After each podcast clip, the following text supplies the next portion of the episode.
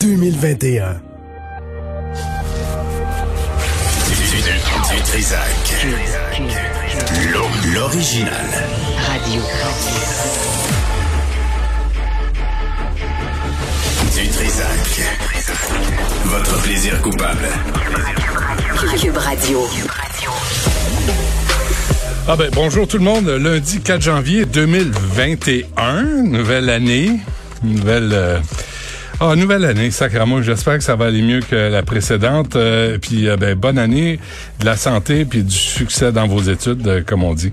Puis, ben, on va partir en se posant quelques questions, en espérant quelques réponses aussi. à 11 heures, on aura avec nous Nathalie Petrovski qui présente un documentaire sur le cancel culture, la culture de de l'oubli, de, de, l'interdiction, de l'annulation. On va lui parler à 11 heures. C'est un documentaire qui va être présenté à Télé-Québec cette semaine.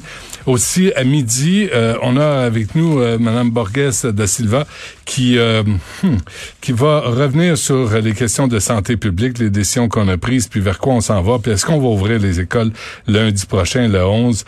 On en doute, euh, mais il paraît qu'il faudrait faire un effort. Mais tout d'abord, bon, on l'a vu, là, les prix Nobel du speedo et de l'huile de bronzage Hawaiian Tropic euh, qui reviennent de leurs vacances dans le sud en se sacrant de tout le monde et de toutes les règles. Une euh, certaine part de ces gens-là qui prennent pas ça au sérieux. Puis on voit aussi que la deuxième vague de COVID-19 fracasse des records au Québec. Puis en passant, merci à tout le personnel de la santé qui a travaillé pendant les fêtes, qui n'a pas eu de congé. Et euh, ces gens-là qui reviennent de vacances et qui vont peut-être devenir vos prochains patients, ben ils vous remercient aussi, ou peut-être pas. Peut-être sont tellement inconscients qu'ils le font pas. Alors, il y a des mesures sanitaires qui ont été prises, dit-on, sur la playa del Carmen. On n'en parlera même pas parce qu'on sait que c'est de la c'est de, la foutaise. Mais parlons de l'air, de la qualité de l'air dans les avions. Faisons-le avec euh, cet expert en aviation, euh, pilote de ligne à la retraite 40 ans derrière euh, les euh, poignées, les manches à balai d'un avion. Jean Lapointe est avec nous. Monsieur Lapointe, bonjour. Oui, bien le bonjour, Monsieur Dutrisac. D'abord, bonne année, puis euh, de la santé, comme on dit, hein. Puis cette année, ça veut dire autre chose. Hein? Tout à fait. Ouais. Effectivement. Là, j'ai, lu, M. Lapointe, que seulement 50% de l'air dans un avion est renouvelé. Tu sais, on a parlé de tous ces, ces gens qui sont partis dans le sud, puis on parle de ce qui se passe dans le sud. Moi, ce qui m'intrigue, ce qui m'inquiète, c'est ce qui se passe dans l'avion. On parle de 3, 4, 5 heures assis à proximité, assis, on connaît la section bétail, là, où tout le monde est embarqué les uns sur les autres. Est-ce que ça vous inquiète, vous, la qualité de l'air dans les avions?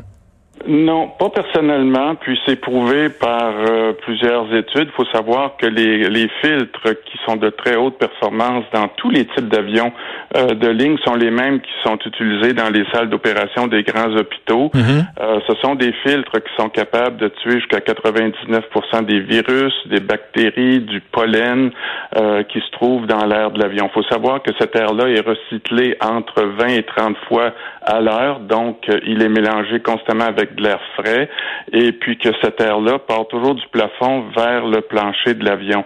Donc, les études sérieuses euh, faites par différentes instances et confirmées, entre autres, ce que je trouve un petit peu intéressant, c'est que le docteur Tam, qui est la grande patronne de la santé publique au Canada, en conférence de presse euh, en novembre dernier, euh, je ne sais pas si elle était aux côtés du premier ministre à ce moment-là, a confirmé qu'il y avait quand même peu euh, de cas de contamination dans l'avion.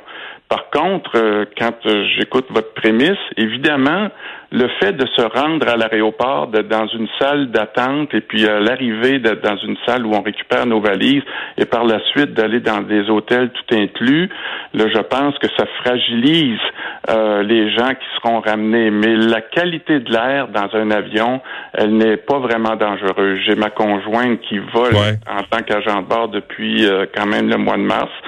Évidemment, elle est une travailleuse dite essentielle, comme mon frère pilote aussi, qui va dans le Nord à toutes les semaines avec Air Inuit. Ils n'ont pas été atteints de COVID. Évidemment, ils, ont des consignes très précises. Mais le vol sur l'avion, euh, cause rarement le, fait de contracter le virus. OK, donc on recycle l'air, puis on s'assure que c'est fait, M. Lapointe, mais en même temps, on est, on est assis vraiment les uns à côté des autres, trois par rangée. Souvent, euh, on est loin de la distanciation sociale. Oui, vous avez raison. Et euh, sur les vols, justement, il y a des consignes euh, de ne pas euh, faire de, de ligne d'attente pour la toilette, par exemple. On est obligé de porter le masque pendant toute la durée du vol. On est, il n'y a plus de service de repas. On donne une bouteille d'eau. C'est vraiment minimaliste. évidemment, sur les vols vers le sud, ceux-ci semblent quand même, en ce temps des fêtes, plus remplis que ce qu'on a vu au début décembre ou en novembre, ou même les vols sur l'Europe présentement où les taux d'occupation sont minimales. Mais oui, l'image là des gens qui descendent vers le sud euh, peut être inquiétante. Et ça, démontre encore une fois, M. Dutrisac, comment l'industrie du transport aérien peut être facilement fragilisée par toutes ces images-là, elle qui doit euh, tenter de survivre au terrorisme, aux récessions économiques, au SRAS en 2003. Mmh. Euh, donc, euh, oui, ces images-là, dans un ou alors qu'on est au Canada et que le gouvernement n'empêche pas le vol, mais recommande aux sociétés aériennes, aux passagers de ne pas voyager, ben ça fait que ce matin, selon moi, on se trouve dans un débat qui est non pas seulement euh, social, mais économique, politique et médical. Mais je lisais, euh, M. Lapointe, le porte-parole des euh, compagnies aériennes qui disait au gouvernement, à tous les gouvernements, ben décidez-vous parce que si on confine, on va avoir besoin d'aide financière, mais si on reste ouvert, on doit faire de la business sans trop de mesures restrictives. Alors il y a comme un, vide là dans le, les décisions politiques de confiner ou de ne pas confiner. C'est comme si on le faisait à moitié. Là. Oui, c'est une très grande dichotomie. En fait, si on voulait arrêter la propagation du virus, on le sait qu'initialement, au mois de mars ou février ou janvier passé, c'est surtout grâce à l'aviation qu'un virus est parti du point A au point B. Aujourd'hui, les, vaccins voyagent dans les avions, mais oui, si on voulait arrêter ça au plus tôt, on devrait peut-être, puis beaucoup d'employés du transport aérien devant l'ineptie du gouvernement fédéral à, subventionner ces transporteurs ici versus à ce qui se fait sur le reste de la planète, ben peut-être qu'on devrait arrêter effectivement de voler pour quelques jours, quelques semaines. Comment ça se passe pour votre conjointe? Est-ce qu'elle est, est-ce qu'elle porte un masque toute la journée? Est-ce qu'elle, euh, est-ce que vraiment là, c'est, euh, puis est-ce qu'elle, parce que je lisais, Monsieur Lapointe, que il y a, y a des passagers qui sont réfractaires, qui enlèvent le masque pendant un bout de temps, ils peuvent l'enlever pour boire ou manger. C'est, c'est pas, c'est pas absolu là, les mesures sanitaires. Non, ce n'est jamais absolu. Ça va toujours avec la conscience sociale euh, des membres d'équipage et des passagers. Mais je dois vous dire que sur les vols de Nathalie, au cours des dernières semaines, le non-respect du port du masque sur les vols européens euh, vers Montréal, euh, les policiers ont été très rapides à demander des questions aux passagers qui ont été pointés du doigt là, par les différentes sociétés aériennes. Mais pour répondre à votre question, pour euh, les membres euh, d'équipage, soit agents de bord, pilotes ou même les agents passagers qui accueillent les gens à l'aéroport, bien, euh, on, ces gens-là, je sais qu'ils respectent les consignes à la lettre, les recommandations pour justement protéger non pas le, public voyageur, mais leurs collègues de travail. Alors, hmm. pour ma conjointe, c'est quand même ici à la maison de vivre de façon à, se protéger. Lorsqu'elle est au travail, évidemment, les sociétés aériennes leur fournissent le masque, le, protège-visage, des, des sarraux de protection, etc., etc. Et même leur vie à ces pilotes-là et ces agents de bord-là est changée aussi lorsqu'ils sont en escale. Euh, présentement, la grande majorité des destinations euh, internationales empêchent les agents de bord et les pilotes de même sortir de l'hôtel où ils seront pendant leur escale. Ceux-ci hmm. devront donc manger à la chambre et, et montrer patte blanche. Mais plusieurs pays demandent des tests de COVID si vous voulez aller en Chine en tant que pilote ou agent de bord, vous devez passer un test de COVID et ça, c'est depuis le début du mois de novembre. Mais il y a un expert qui disait, M. Lapointe, euh, un expert en aviation, qui disait à Cuba, là, tu donnes 100 pièces à une infirmière puis elle va te le faire ton test de COVID euh, négatif. Ben, c'est pour ça qu'on pense que cette procédure-là, elle n'est peut-être pas optimale et elle est peut-être pour euh, répondre à très court terme euh, à, très, au, à l'image politique.